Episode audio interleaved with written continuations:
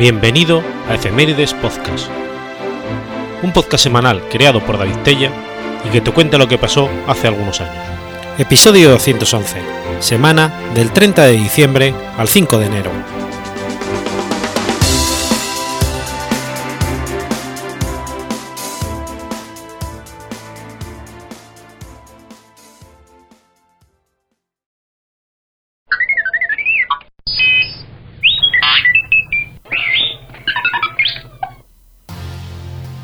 30 de diciembre de 1896. Es fusilado José Rizal.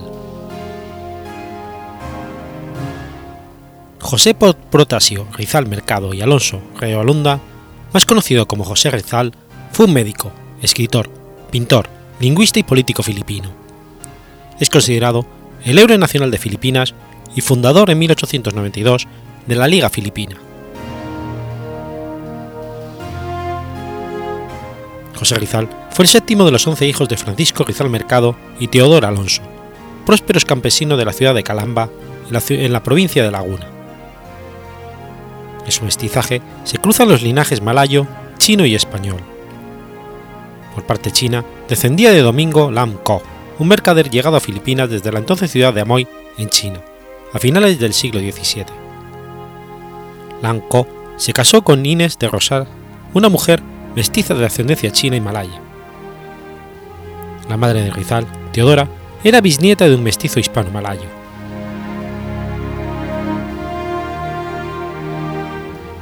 En 1849, el gobernador general Narciso Clavería publica un edicto disponiendo que la población indígena adopte apellidos españoles o resonancia española. La norma, de carácter administrativo, se daba a efectos de censo civil, catastro, servicio, política fiscal. Lamco, cual comerciante que era, escogió el apellido Mercado, para indicar su profesión. Tal fue el apellido que emplearía Rizal hasta su ingreso en el Ateneo Municipal de Manila, institución jesuita donde prosiguió sus estudios de grado medio. Poco tardaría el joven estudiante, maduro y con especial nivel de conciencia, en arriesgarse políticamente al criticar con clara valentía a las autoridades coloniales españolas. Por entonces, su hermano mayor, Paciano, le exhorta a cambiar su apellido por Rizal, derivado de la voz nativa Ricial.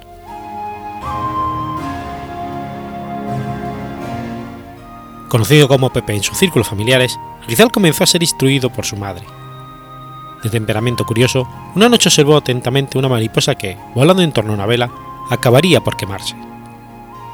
La madre aprovechó entonces el ejemplo para advertir al hijo lo que podría sucederle a quien anhela con exceso la sabiduría.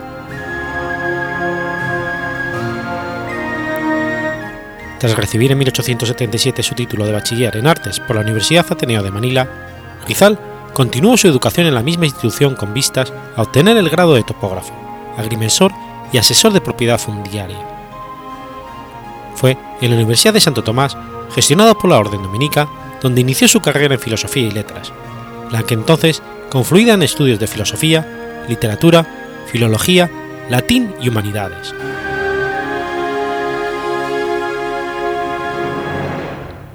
Cuando supo que su madre se estaba quedando ciega, se inclinó por el estudio de la oftalmología, comenzando sus cursos de medicina general en la citada institución dominica.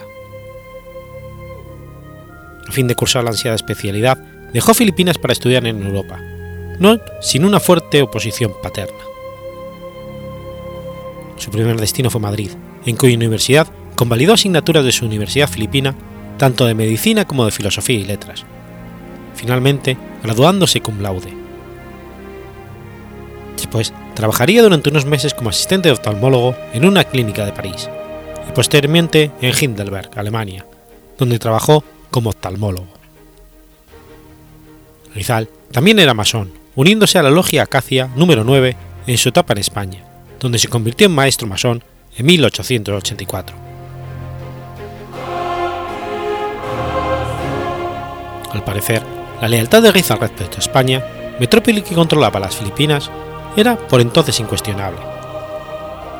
Lejos de mostrarse revolucionario, era más bien el culto joven burgués que ansiaba reformas administrativas para el archipiélago, entre ellas el reconocimiento de Filipinas como provincia española de pleno derecho. Esto conllevaba el fin del estatuto colonial y sobre todo de la sofocante tutela clerical, que impedía la modernización y el progreso de las islas. En Madrid se constituye el líder natural del movimiento propaganda mediante el cual los estudiantes filipinos de la capital española expresaban sus reivindicaciones en favor del progreso y desarrollo de la lejana colonia. En esto, Rizal contribuyó con artículos para la quinquenal La Solidaridad, editado por algunos de sus paisanos malayos como Marcelo Hilario del Pilar, Panganieven, López Jaena, Lete, primero en Madrid y después en Barcelona.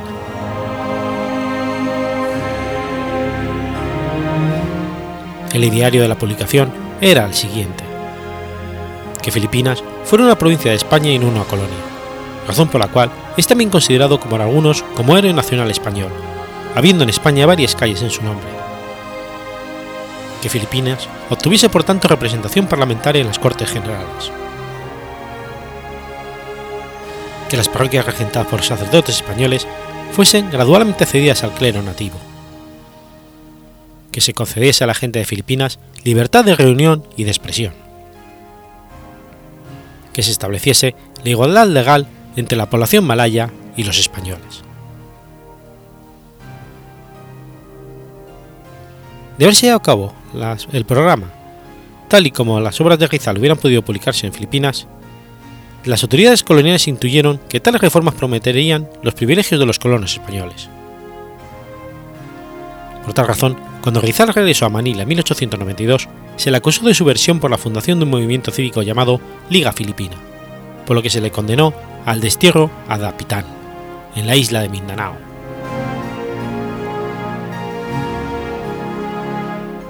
En el lugar de su exilio, Rizal fundó una escuela y un hospital. Mientras tanto, en 1896, el Katipunan, una sociedad clandestina abiertamente independentista, iniciaba una revolución nacionalista inspirada en ciertas frases patrióticas sacadas de las novelas de Rizal. El joven médico, que para redimirse de su exilio había obtenido del gobierno español una plaza de médico de campaña en Cuba, fue arrestado a bordo de la nave que le llevaba a España. De muerta en Filipinas, a Rizal se le acusaba de haber instigado la revuelta y de querer concitarse en los independentistas cubanos.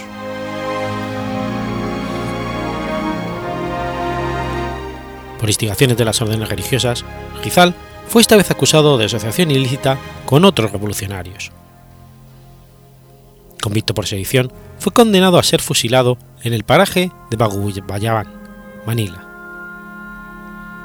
En la víspera de su ejecución, escribió un poema titulado Mi último adiós, así como una carta a su íntimo amigo y colaborador austriaco Fernando Blumentritt, en la que afirmaba: Querido hermano, cuando recibas esta carta ya habré muerto.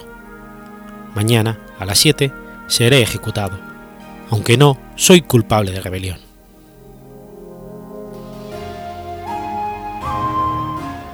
En la madrugada del 30 de diciembre de 1896, asistió a una misa con Josephine Breiken, una joven belga que había decidido acompañarle durante el tiempo que había durado su destierro, y con la que contrajo matrimonio.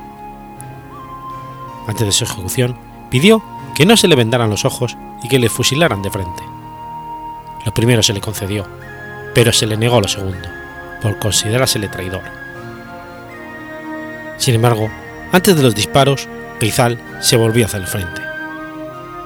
Caía así, mostrando convicción en su propia rectitud.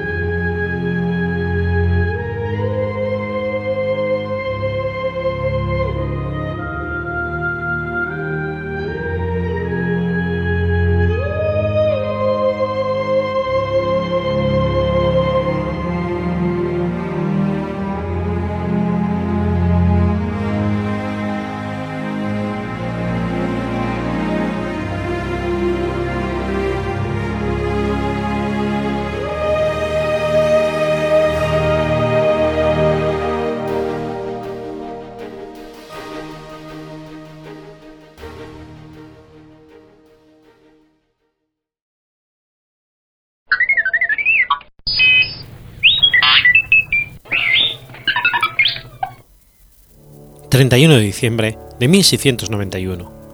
Muere Robert Boyle.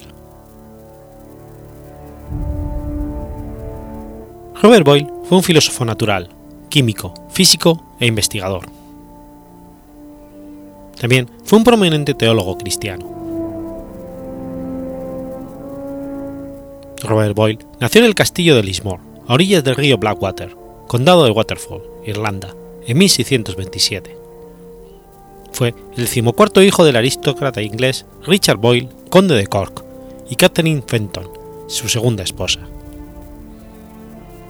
Richard Boyle había llegado a Irlanda en 1588 dedicándose a la política y a la industria, y para cuando nació Robert ya poseía grandes extensiones de tierra y se interesaba en administración, en la que llegó a Lord Tesorero del Reino de Irlanda. Siendo un niño, Robert aprendió a hablar latín, griego y francés, siendo enviado tras la muerte de su madre, con tan solo ocho años, al colegio Eton, del cual era director Sir Henry Wotton, amigo de su padre. A los 15 años partió de viaje con un tutor francés. Boyle vivió cerca de dos años en Génova, visitando Italia en 1741, pasando el invierno en Florencia, estudiando las paradojas de Galileo Galilei, quien murió al año siguiente. Boyle regresó a Inglaterra desde el continente a mediados de 1644 con un gran interés por la investigación científica.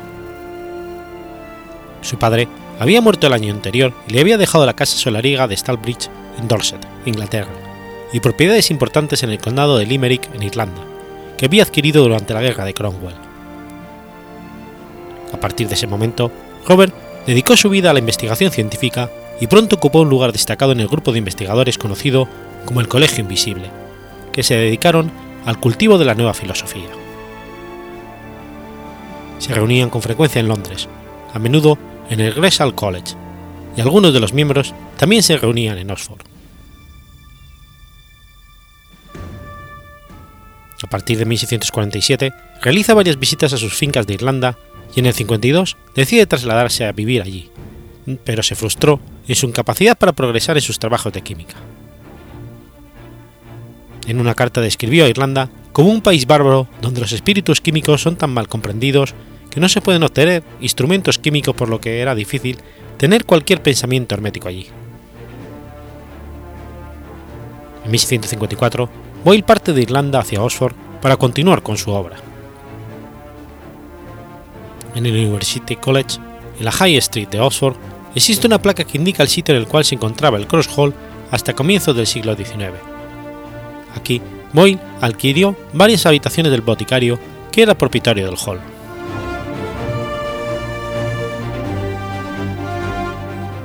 Tras leer en 1657 sobre la bomba de aire de Otto von se dedica con ayuda de Robert Hooke a diseñar mejoras en su construcción, y en 1659 desarrolla la máquina boyleana, o motor neumático, con lo que inicia una serie de experimentos sobre las propiedades del aire.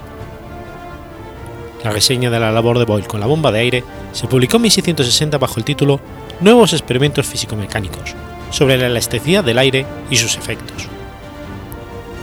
Entre los críticos de este libro se encontró el jesuita Francis Line, y mientras respondía a sus objeciones Boyle hizo la primera mención a la ley que establece que el volumen de un gas varía inversamente con la presión del gas, lo que se conoce en honor a él como ley de Boyle en Inglaterra y en Europa como ley Boyle-Mariotte.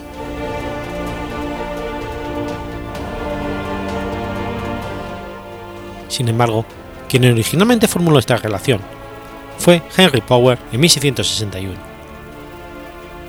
Boyle incluyó una referencia a un documento escrito por Power, pero por error lo atribuyó a Richard Townley. En Europa continental, la hipótesis a veces se le atribuye a Edmund Marriott, aunque este no la publicó hasta 1676, y ya estaba probablemente al tanto de la labor de Boyle. En 1663, el Colegio Invisible se convirtió en la Royal Society de Londres para la mejora de recursos naturales, conocimiento, y la Carta de Constitución otorgada por Carlos II de Inglaterra designó a Boyle miembro del Consejo.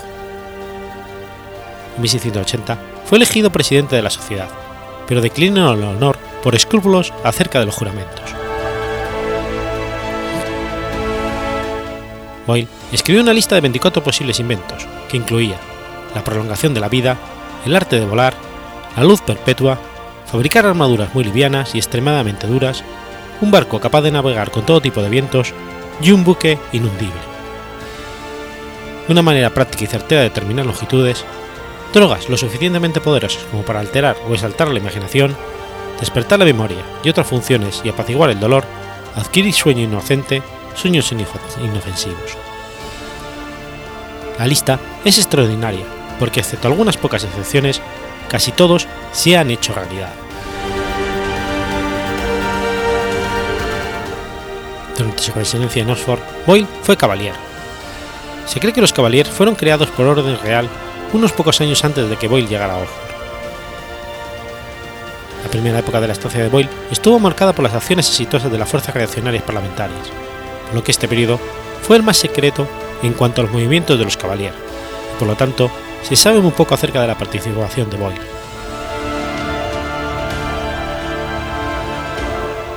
El gran mérito de Boyle como investigador científico es que materializó los principios que Francis Bacon predicó, predicó en su obra Novum Organum, aunque no se considera a sí mismo como seguidor de Bacon o de cualquier otro maestro.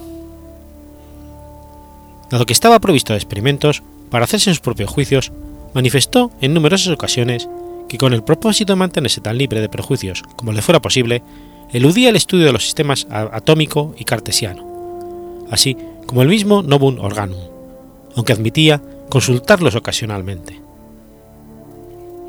Nada era más ajeno a su temperamento que el desenredo de hipótesis. Apreciaba la adquisición de conocimiento como un fin en sí mismo, y en consecuencia se benefició de una perspectiva más amplia acerca de los fines de investigación científica que la que tuvieron sus predecesores durante siglos. Esto, por otro lado, no significa que no prestara atención a las aplicaciones prácticas de la ciencia, ni que despreciara el conocimiento que servía al uso.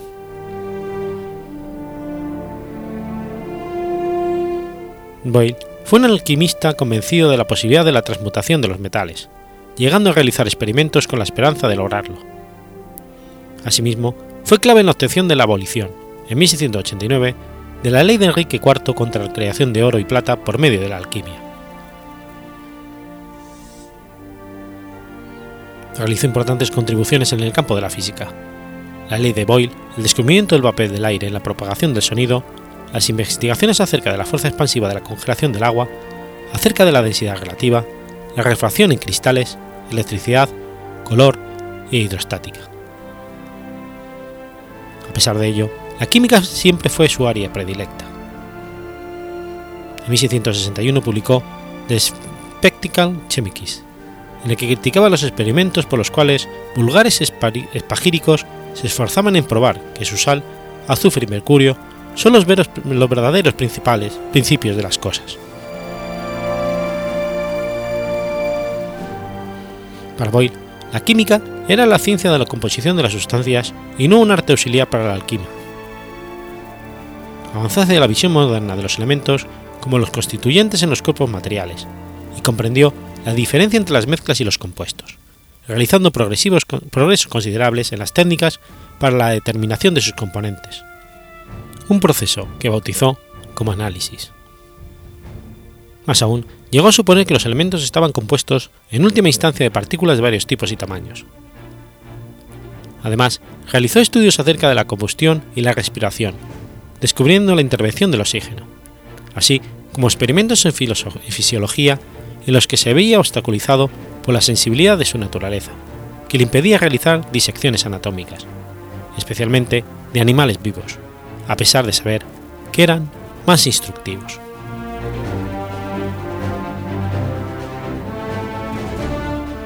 Además de ser un atareado filósofo de la naturaleza, Boyle dedicó mucho tiempo a la teología cristiana, mostrando una inclinación a los aspectos prácticos e indiferencias por las polémicas.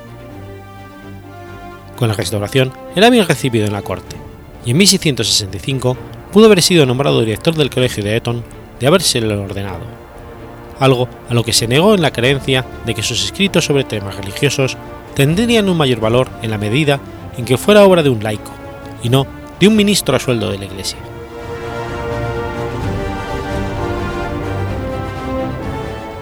En 1689, su salud comienza a debilitarse y poco a poco se fue retirando de sus compromisos públicos, cesando sus comunicaciones con la Royal Society, e hizo público su deseo de ser excusado de recibir invitados, a no ser en ocasiones muy extraordinarias, en martes y viernes por la mañana y el miércoles y sábado por la tarde.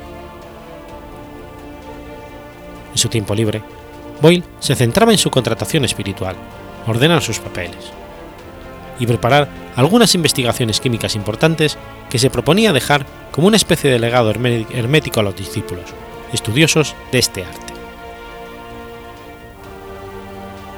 Su salud empeoró en 1691 y fallece el 31 de diciembre de ese año, justo una semana después de la muerte de la hermana con quien había vivido durante más de 20 años. Robert Boyle murió de parálisis. Fue enterrado en el cementerio de San Martín de Fields. Su oración fúnebre estuvo a cargo de un amigo, el obispo Gilbert Bonnet. En su testamento, Robert Boyle dejó fondos para establecer una serie de conferencias anuales con el fin de defender la religión cristiana y contra ateístas y otros infieles.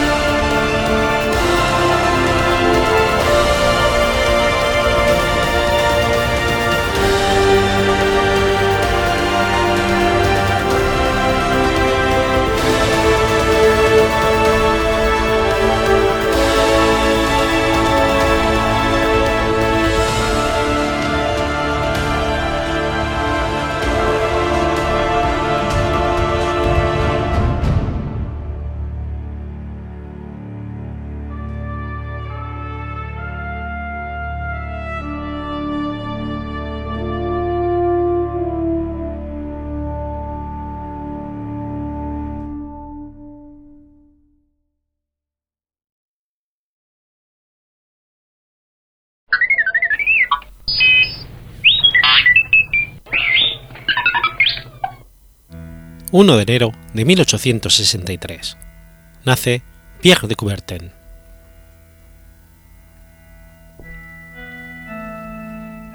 Pierre Freddy de Coubertin, barón de Coubertin, fue un pedagogo e historiador francés, fundador de los Juegos Olímpicos modernos y el Petanlón moderno. Su padre, el barón Carlos Luis de Coubertin, quería que fuera militar, pero su temperamento sensible chocó con la dura disciplina de la Escuela Especial Militar de Saint-Cyr. Decidió dedicarse a la pedagogía, donde se sintió realizado por sus ideales.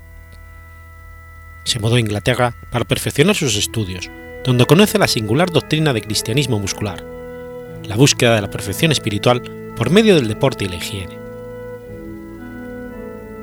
Uno de los más destacados seguidores de esta ideología fue el pastor anglicano Thomas Arnold, del que Pierre se convirtió en discípulo.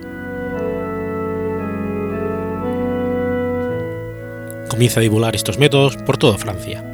Crea sociedades atléticas en los institutos que se asocian a la Unión de Sociétés Françaises de Sport Athletiques.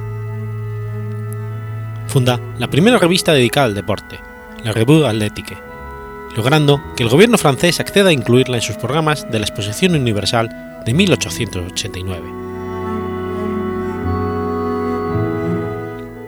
Ministro de Educación le envía a los Estados Unidos para que continúe su investigación sobre los métodos de enseñanza. El deporte comenzó a ser tomado en serio. De ser practicado por minorías o en el colegio, pasa a estar de moda y despertar entusiasmo.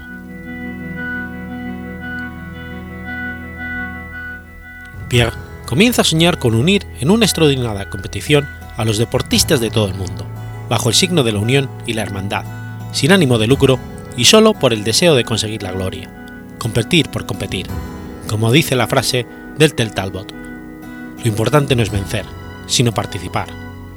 Frase mal atribuida a Prieur de Coubertin. La idea de Coubertin parecía insensata y chocó con mucha incomprensión.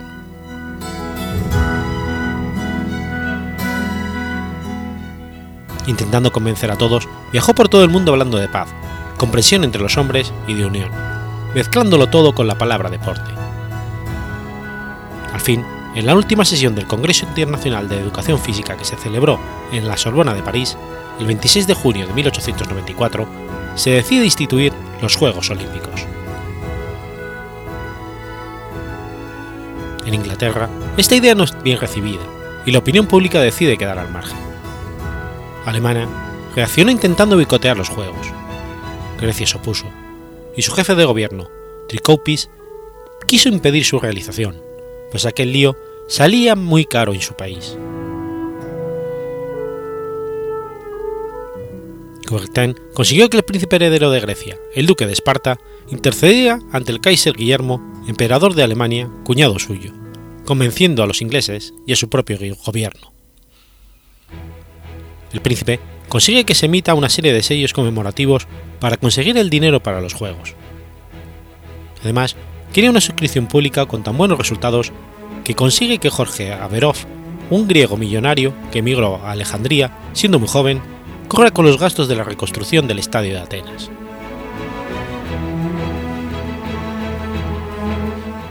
El 24 de marzo de 1896, día de Pascua de Resurrección, el duque de Esparta, tras un discurso, descubre la estatua del mecenas Jorge Averov. El rey Jorge de Grecia pronuncia por primera vez las palabras rituales. Declara abierto los primeros Juegos Olímpicos Internacionales de Atenas.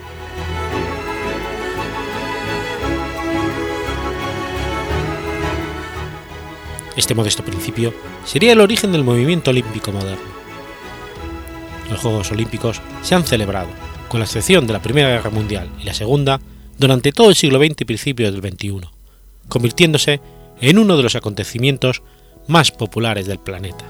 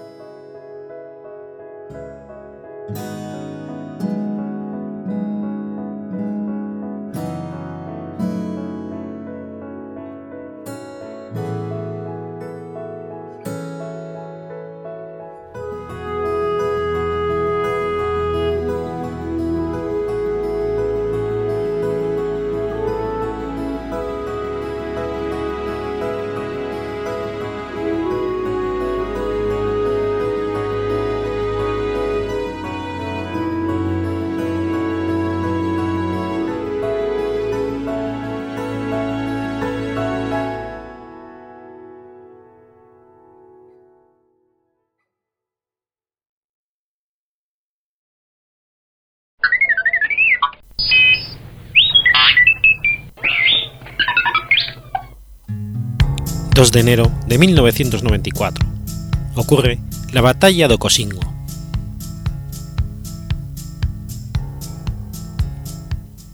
La Batalla de Ocosingo es el nombre con el que se conoce el enfrentamiento armado ocurrido entre el ejército mexicano y el Ejército Zapatista de Liberación Nacional el 2 de enero de 1994, en Ocosingo, Chiapas, durante el levantamiento neozapatista. Fue el único enfrentamiento formal del conflicto. El EZLN se enfrentó a un combate que no había planeado, siendo el único ocurrido dentro de una ciudad, lo que provocó que muchos civiles quedasen expuestos al fuego de los dos bandos.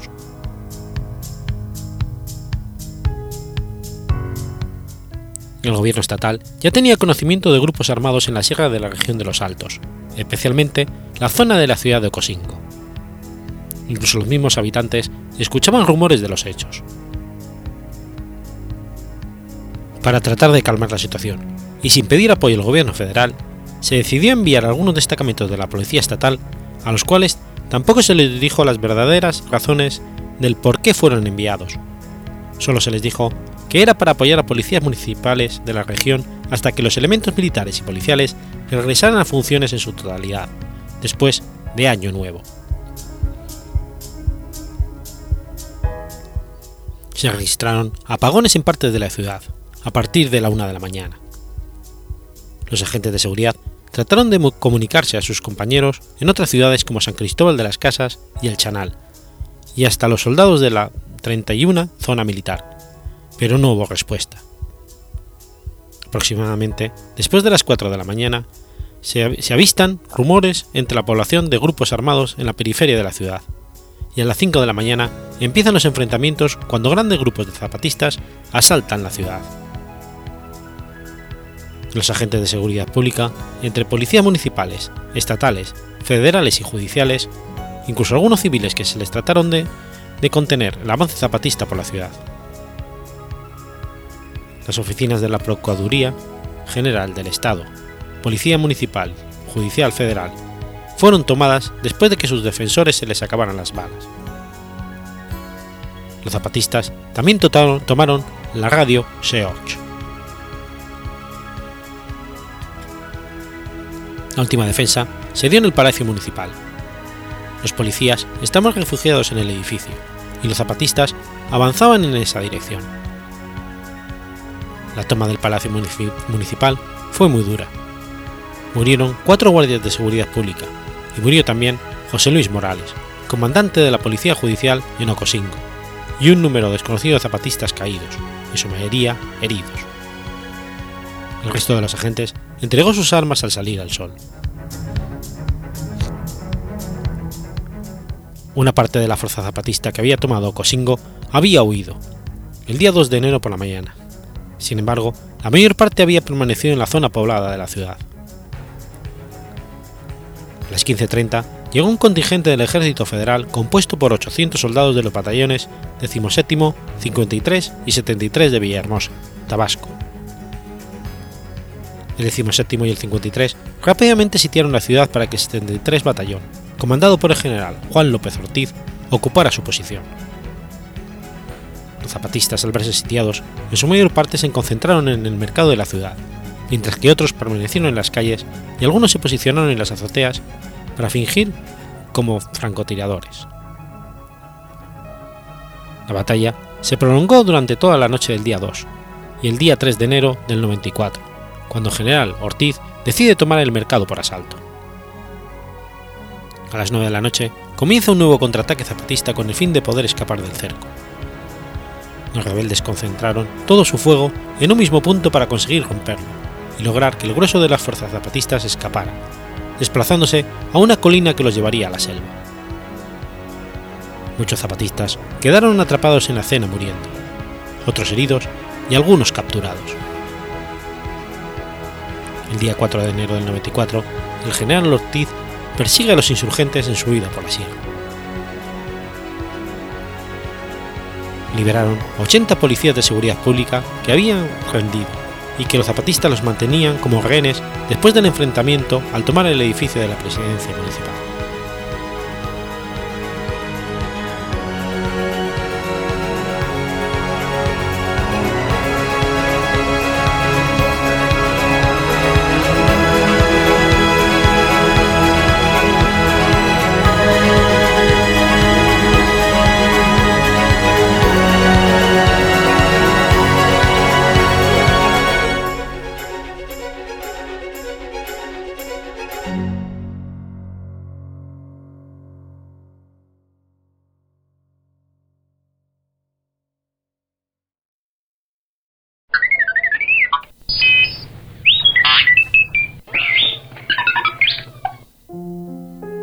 3 de enero del 106 a.C. Nace Cicerón.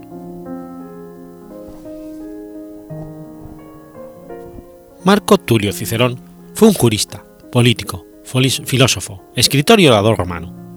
Es considerado uno de los más grandes retóricos y estilistas de la prosa en latín de la República Romana.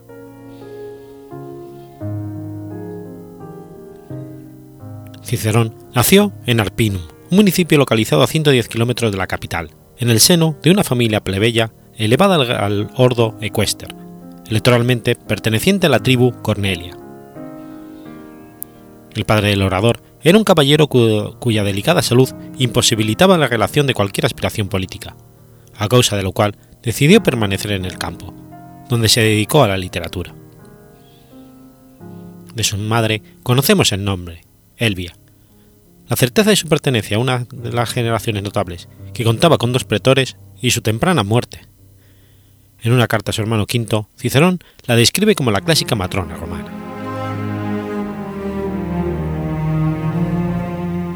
Cuando era niño, le enviaron a Roma para estudiar Derecho con los más importantes letrados del momento, como Escelova o Craso Orator.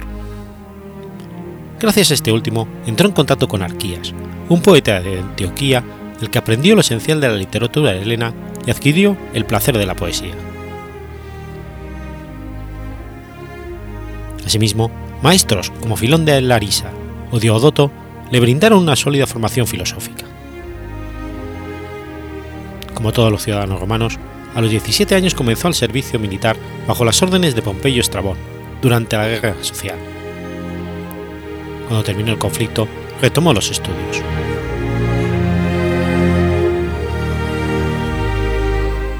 Haría su estreno como letrado ese mismo año con el Pro Quincio, sobre un problema sucesorio.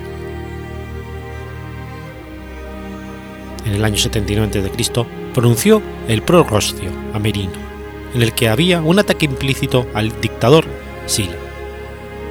La increíble actuación del orador, que posibilitó que Rostio resultara libre, le llevó a determinar que lo más prudente era mantenerse apartado de la ira de Sila durante un tiempo, por lo que se marchó a Grecia.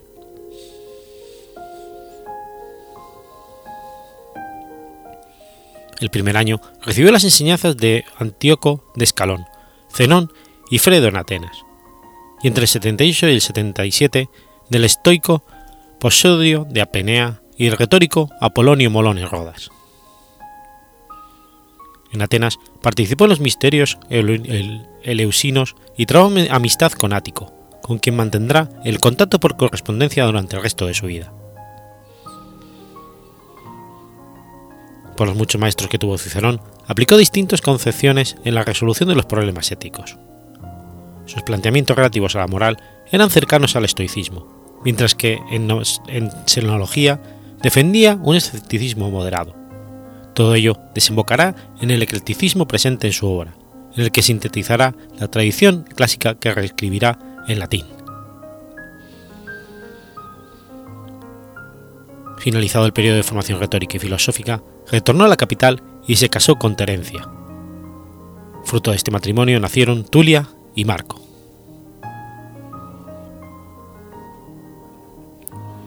Empezó su carrera política en el año 75 a.C., cuando alcanzó el, cuestorado de Lilibea. No obstante, en el año 70 es cuando comienza a ser reconocido a raíz del proceso contra Verres. Cicerón presentó a los sicilianos que acusaron a este, es administrador de la provincia, de estar implicado en múltiples casos de corrupción y el robo de obras de arte. El discurso de Cicerón resultó tan contundente que Verres, aunque estaba representado por el más célebre orador de la época, se exilió voluntariamente en Masilia inmediatamente después de esta primera intervención.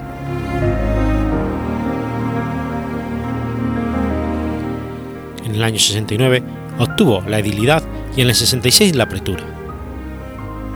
Ese mismo año defendió el proyecto de ley del tribuno de la plebe Manilia, que proponía conceder a Pompeyo el mando de la lucha contra Mitríadates.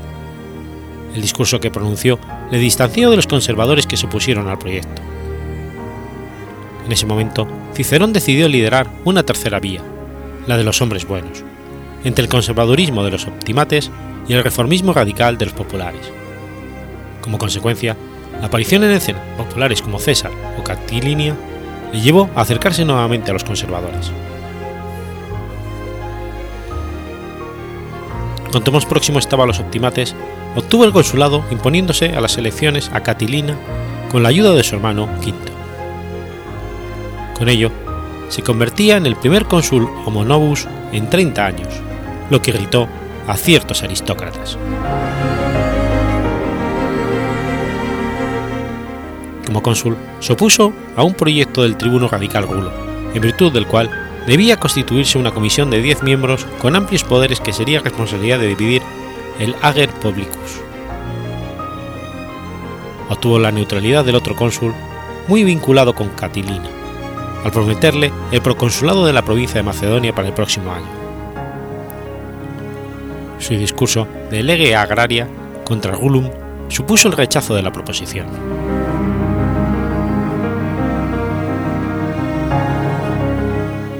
Catilina, derrotada nuevamente en las elecciones consulares de octubre del 63, decidió encabezar un golpe de Estado del que Cicerón sería informado. El 8 de noviembre denunció a Catilina en el Senado. Iniciaría su discurso diciendo: ¿Hasta cuándo, Catilina, abusarás de nuestra paciencia? Consciente de que era cuestión de tiempo que la detuvieran, Catilina optó por marcharse a Etruria y encabezar desde allí a los insurrectos. En la capital quedaron numerosos cómplices del rebelde, a los que encomendó llevar a cabo el levantamiento en la ciudad. El 9 de noviembre, Cicerón publicó una nueva catilinaria y declaró que no tomaría represalias contra los sediciosos que se entregaran en el acto. Ese mismo día, los senadores aprobaron el Senatus Consultum de República Defendenda, decreto adoptado en los tiempos de crisis que autorizaba a los líderes del Estado a reclutar tropas, combatir, contar con los recursos necesarios y convertirse en la máxima autoridad militar y civil.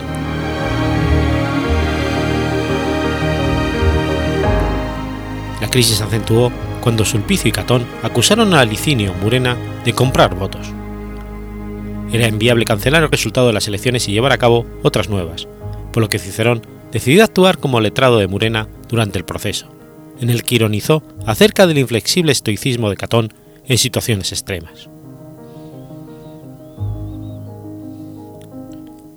Los conspiradores aprovecharon el proceso para comenzar el reclutamiento de hombres.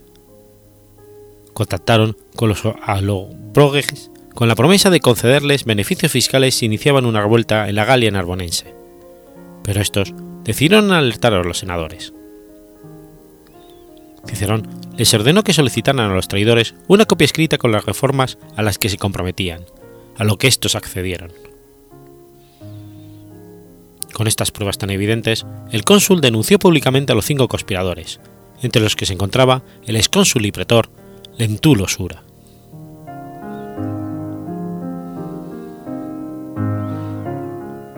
En uno de los debates, los senadores ordenaron la muerte de los rebeldes, privándoles del derecho a un proceso. César propuso la cadena perpetua, pero la opinión de Cicerón, al que apoyó Catón, prevaleció. Catilina moriría poco después en Pistosia. En adelante, Cicerón quiso ser reconocido como el salvador del Estado e intentó que los romanos no olvidaran nunca el modo en que actuó durante su consulado. En el 62 a.C., muerto ya Catilina, decidió retirarse momentáneamente de la política, dominada entonces por radicales ambiciosos.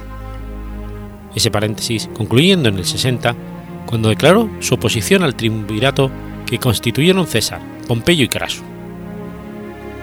En el 59, año del consulado de César y Bibulo, este intentó neutralizar al orador nombrándole comisario responsable del reparto de las tierras de Campania entre los veteranos que combatieron contra Mitríades.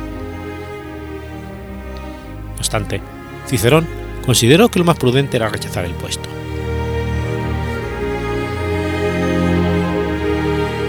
En marzo del 58, sus adversarios políticos encabezados por Pisón y Clodio le acusaron de asesinar ciudadanos romanos ilícitamente durante su consulado y condicionaron a los senadores para que decretaran su exilio en Dirraquio.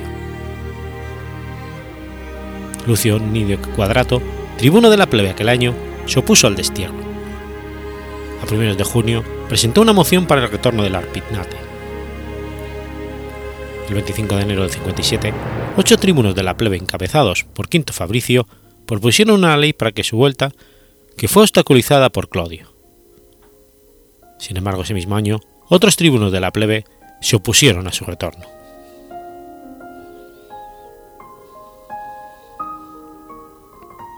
En el 56, Milón impulsó el retorno del orador, que inmediatamente reanudó su actividad como letrado en los procesos contra Publio, Sestio y Celio, implicados en los disturbios provocados por las bandas de Clodio y Milón. Cicerón se obstinó en reconstruir su casae, pero recuperar los terrenos iba a resultar problemático después de que Clodio erigiera un templo allí, Cuando presionó para que se eliminara el carácter sacrosanto del edificio, Clodio le acusó de sacrilegio entre los ciudadanos y ordenó a sus hombres que impidieran el desarrollo de las obras e incendiaran la vivienda de su hermano. Finalmente Pompeyo decidió intervenir para restablecer el orden.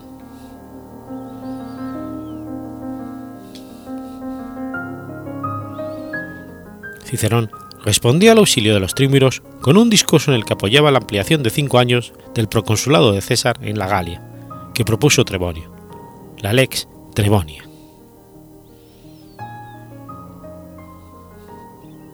La lucha política se trasladó a la calle, donde simpatizantes de uno y otro lado provocaron violentos disturbios que empañaron el desempeño ordinario de las elecciones.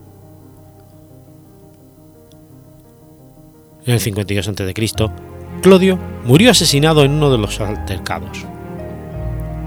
Cicerón aceptó el caso como letrado de Milón, acusado de ordenar la muerte de su adversario. No obstante, el clima político era tan tenso que no pudo desempeñarse correctamente durante el proceso y perdió. Milón evitó la condena autoexiliándose en Basilia. Cicerón publicaría años más tarde el Pro Milone, uno de los discursos más célebres del orador.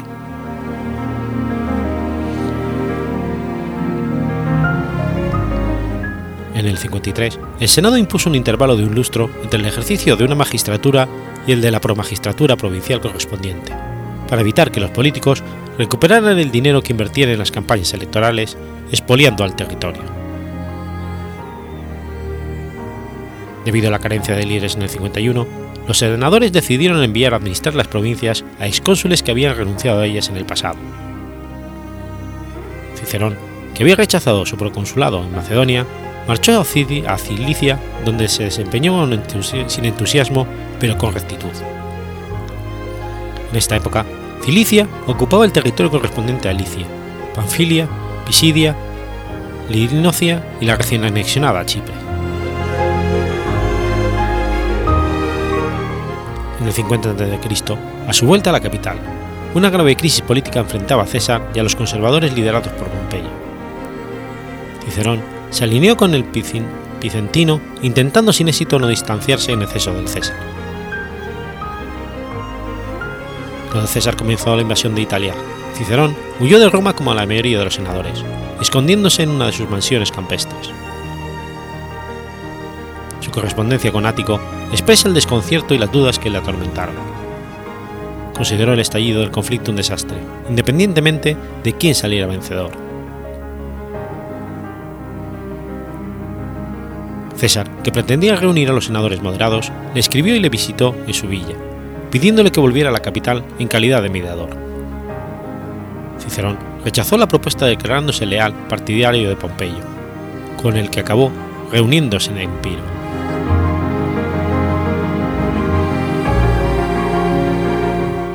Cicerón se recluyó en su residencia de Tusculum, donde se, dedicó a escribir prosa y poesía, y a traducir las obras de los sabios helenios en el 46, se divorció de Terencia, para poco después contraer matrimonio con Publilia. La muerte por sobreparto de su hija mayor, Tulia, a la que estaba muy unido, le causó una enorme pena, que plasmó en varias epístolas y en la parte de las cuestaciones Tusculae, que trata sobre el dolor del alma. Se divorció de nuevo al ver que Publilia recibía con regocijo la noticia del fallecimiento de la hijastra.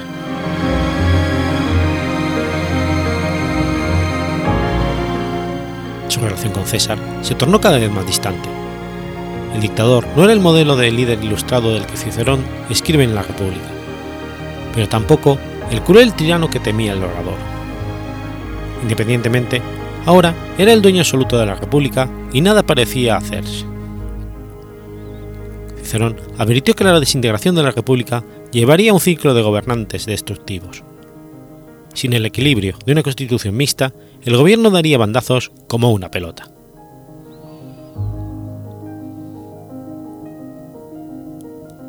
Dedicó un panegírico a Catón, al que llama el último republicano, con el que intentó desenmascararse políticamente de la administración. César le respondió mediante la publicación del Anticatón, una colección de acusaciones al pretor. Cicerón alabó la calidad literaria del escrito, concluyendo: Un duelo entre iguales en palabras del orador.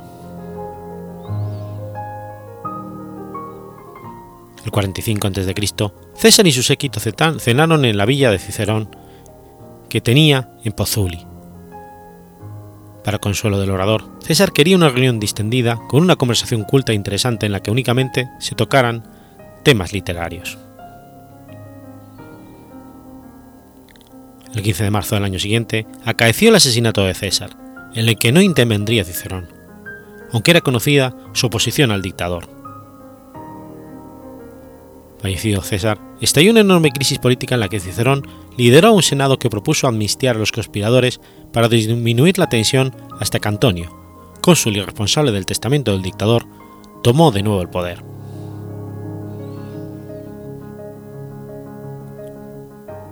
En abril, cuando el heredero de César retornó a Italia, Cicerón intentó sin éxito usarlo contra Antonio. Cinco meses después, publicó varios discursos, las Filipicas, en el que ataca violentamente al cónsul. Cicerón describe su posición en una carta a Casio, escrita ese mismo mes.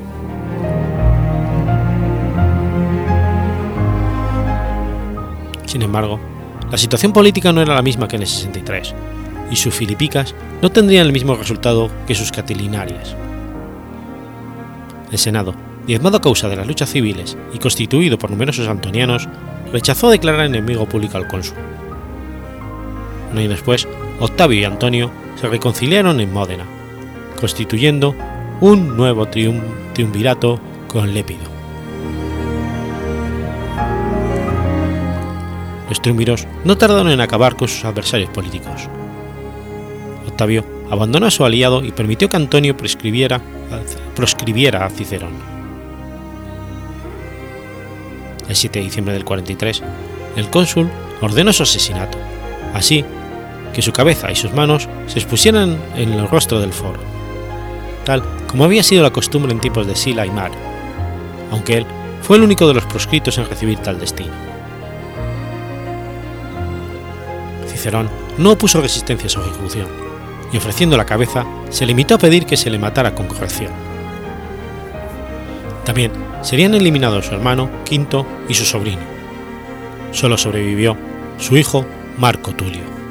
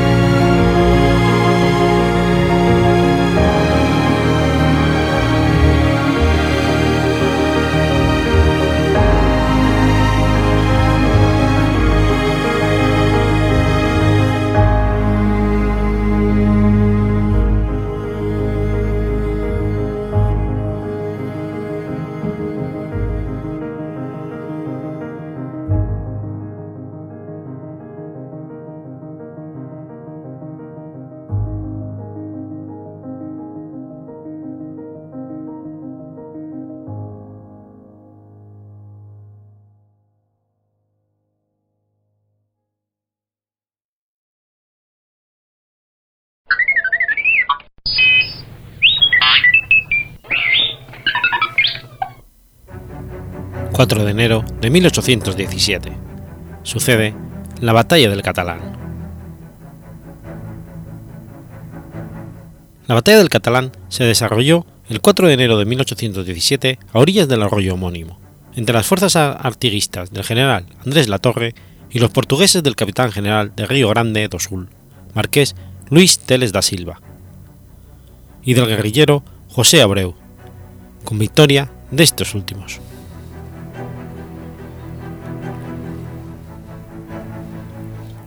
La invasión luso-brasileña se inició a mediados de 1816.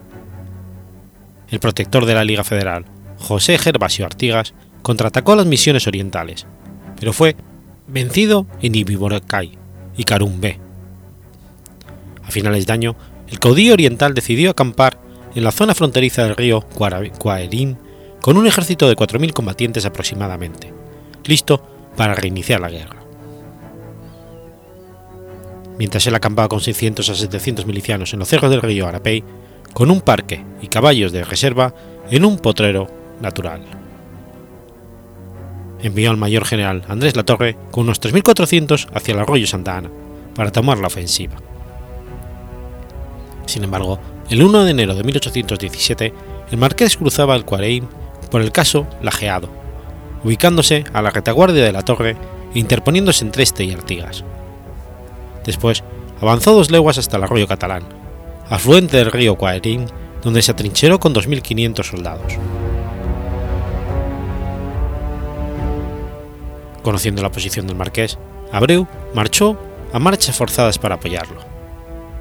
Contaba con 600 milicianos y dos piezas de artillería. El 3 de enero atacó a Artigas dispersando sus fuerzas.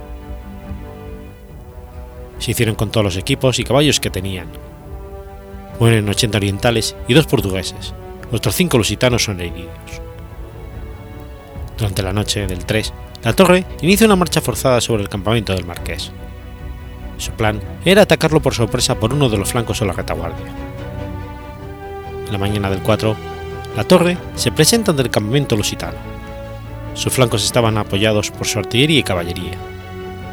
Numerosos lanceros, charrúas, minuanes, igual que Curés, figuraban en sus filas.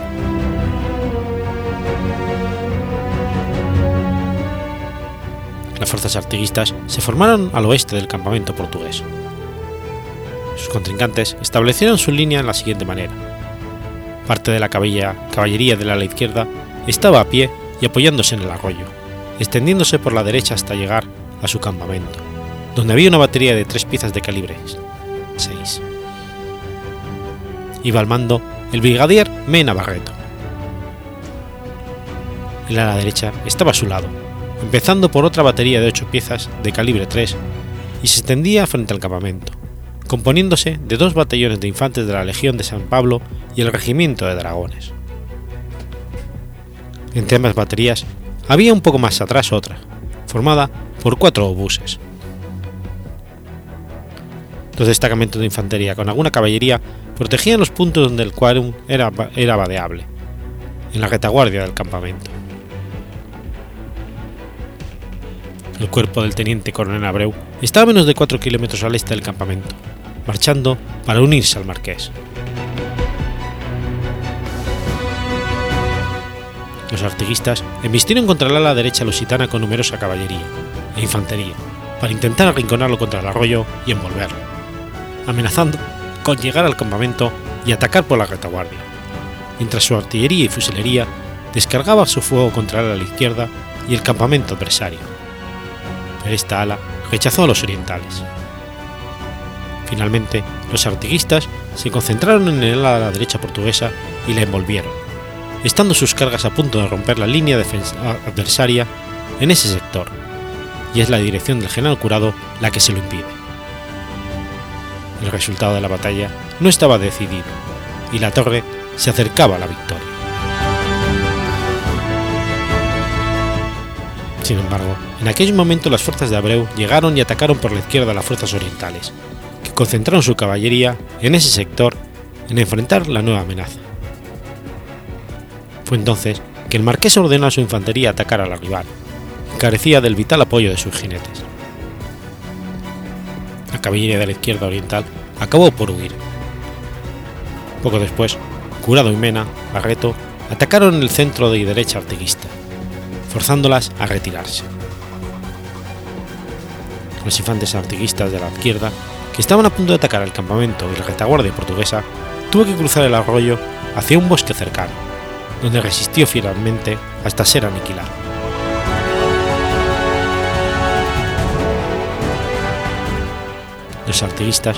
Según el parte portugués escrito por el marqués, ministro de guerra, el 7 de enero, sufren 900 soldados y 20 oficiales muertos, 290 prisioneros, una bandera, dos cañones, 7 cajas de guerra, 6.000 caballos, 600 vacas y gran número de fusiles, espadas, lanzas, monturas, bagajes y municiones capturadas.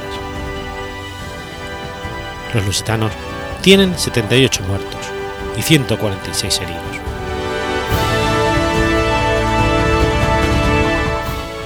El campamento del arroyo fue levantado el 6 de enero y se traslada a la izquierda del Cuareín, junto al paso lajeado, quedándose ahí hasta finales de mes, cuando el marqués tuvo que volver a Porto Alegre. El general Curado queda a cargo del ejército y a inicios del mes siguiente cruza el río para establecer los cuarteles de invierno. Se daba por acabada la campaña de 1816.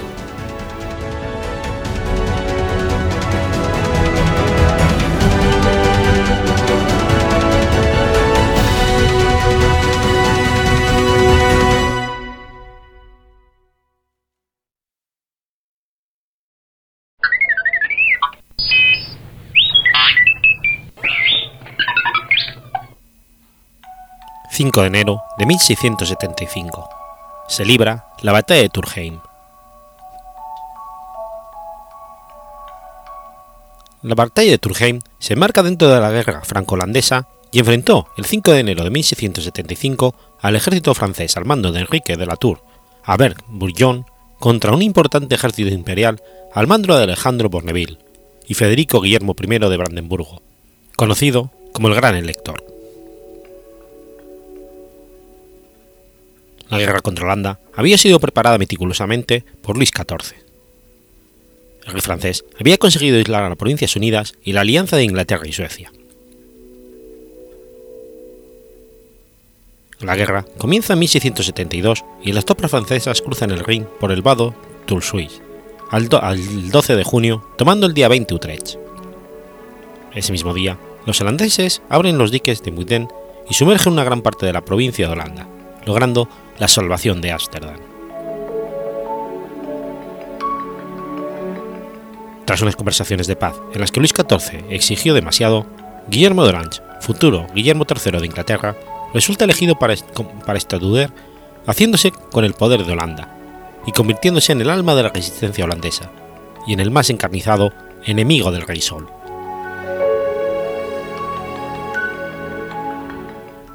En los siguientes meses, Michel de Ruyter vence a las fuerzas anglo-franceses en la batalla de Solebay, y los franceses son obligados a retirarse por la ruptura de más diques por parte holandesa.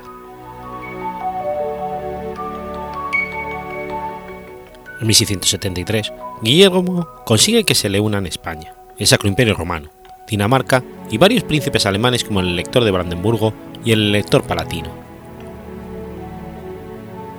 Al año siguiente, Carlos II de Inglaterra pide la paz empujado por la opinión pública inglesa. De esa forma, ahora es Francia la aislada frente a una coalición de una parte de Europa con el único apoyo de Suecia y Baviera.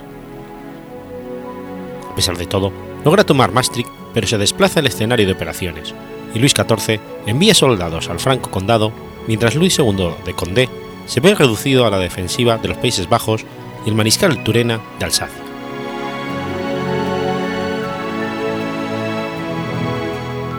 El mariscal Turena, a pesar de las dificultades, mantiene a raya las tropas imperiales a las que vence en la batalla de Shisheim, en la batalla de Pfiem, evitando la invasión de territorio francés, aunque las tropas imperiales eran importantes aún en Alsacia.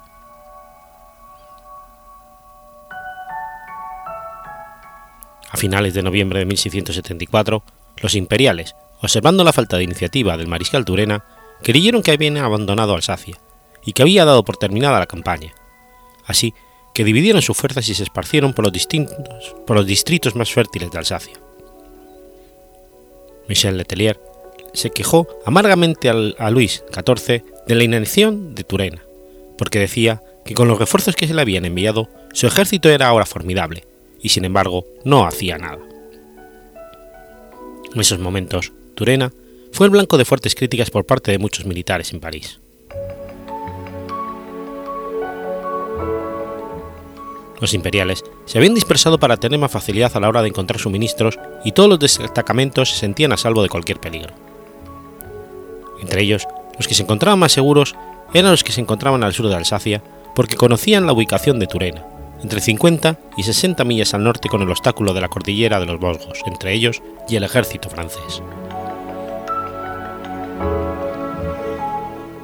Tan seguro se encontraba el gran elector que había enviado a su mujer a pasar el invierno con él en Colmar, ciudad situada entre, Estrasburgo y Basilea.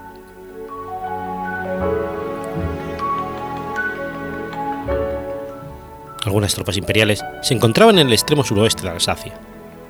Se encontraban celebrando la Navidad cuando descubrieron que a solo 8 millas de allí se encontraba Turena con un gran ejército que no esperaba así que iniciaran la, la huida. Turena había concedido la idea de marchar hacia el oeste de la cordillera de los Vosgos a través de los hoy departamentos de Meurthe et Moselle y los Vosgos. A principios de diciembre, dejando guarniciones de Saber y Augiron, dividido, dividió su ejército en destacamentos y les ordenó marchar por vías diferentes meticulosamente especificadas por él mismo para finalmente concentrarse en Belfort. Todas las tropas se unieron allí en el tiempo previsto, tras marchar por montañas cubiertas de nieve, valles inundados por las crecidas de los ríos y por caminos intransitables por el barro. Esta marcha pasó totalmente desapercibida por el ejército imperial hasta que el ejército se había reagrupado. Esto sucedió el 27 de diciembre de 1675. Turena ordenó entonces atacar a las tropas imperiales que estaban acantonadas en el extremo sur de Alsacia, y puso en fuga un destacamento de 5.000 jinetes imperiales, capturando a 20 oficiales y 300 soldados.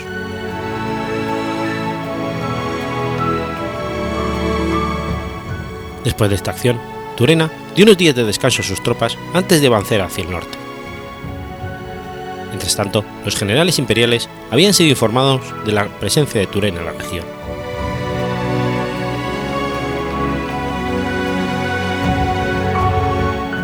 El duque de Bonneville se unió al gran elector cerca de Colmar y juntos prepararon a sus tropas para enfrentarse contra el mariscal francés. Eligieron una buena posición entre la ciudad de Colmar y la ciudad de Turheim, a cuatro millas al oeste de Colmar.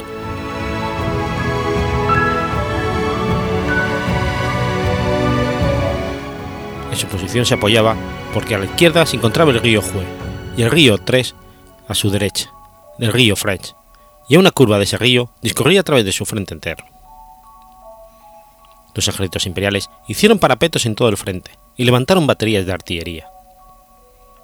Al norte de Colmar colocaron algunos cañones. Algunas fuentes indican que Turena poseía un ejército de 40.000 hombres, pero Ramsay baja el número de soldados hasta los 30.000. Estas fuerzas se enfrentaban a un ejército de 50.000 soldados.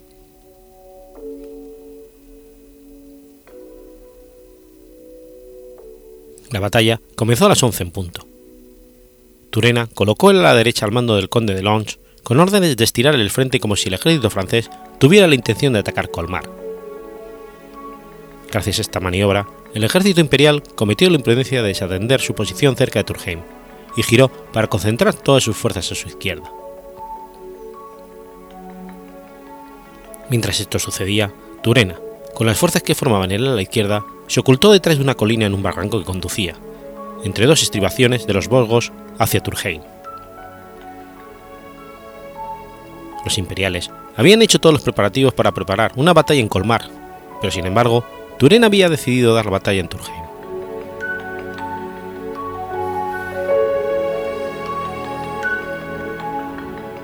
Cuando los generales imperiales percibieron el movimiento de Turena en su derecha, enviaron seis cañones, 12 batallones de infantería y varios escuadrones de caballería para evitar que se cruzara el río Frech. Contra estas fuerzas Turena opuso 12 batallones, pero ordenó a Foucault que no avanzasen hasta una hora antes del atardecer. A las 3 comenzó el ataque comandado por Foucault, que perdió la vida en él, y las tropas francesas llegaron hasta el centro imperial. El retraso ordenado por Turena es difícil de entender. A las 4, una hora después del ataque, la noche detuvo el combate. El ejército francés había conseguido una gran posición detrás de las líneas de trincheras imperiales.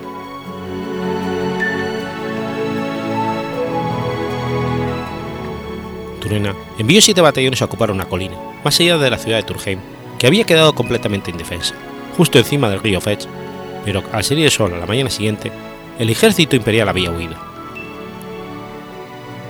Turena ocupó entonces Colmar, donde encontró 3.000 heridos, enfermos y rezagados del ejército imperial.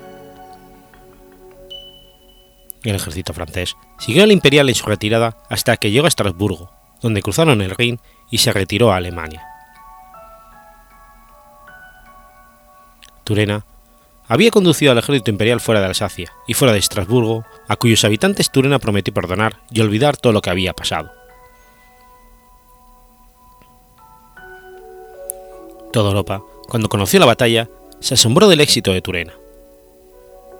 Mayor fue la sorpresa cuando se supo que la había anunciado dos meses antes en una carta a Luis XIV. Poco después de la batalla, el rey leyó la carta fechada el 30 de octubre a Letelier, en la que había dicho que se retiraría hacia Lorena para que el elector de Brandenburgo se uniera a las tropas imperiales y se confiasen para entonces atacarlos por un camino por el cual nunca se esperaban y hacerlos cruzar el Rin. Turena actuó según una de sus máximas, parecer mostrar miedo para dar mayor confianza al enemigo en sus fuerzas, y hacerlo más negligente y menos desconfiado de mis fuerzas. Luis XIV obligó a Letelier a pedir perdón a Turena por sus críticas.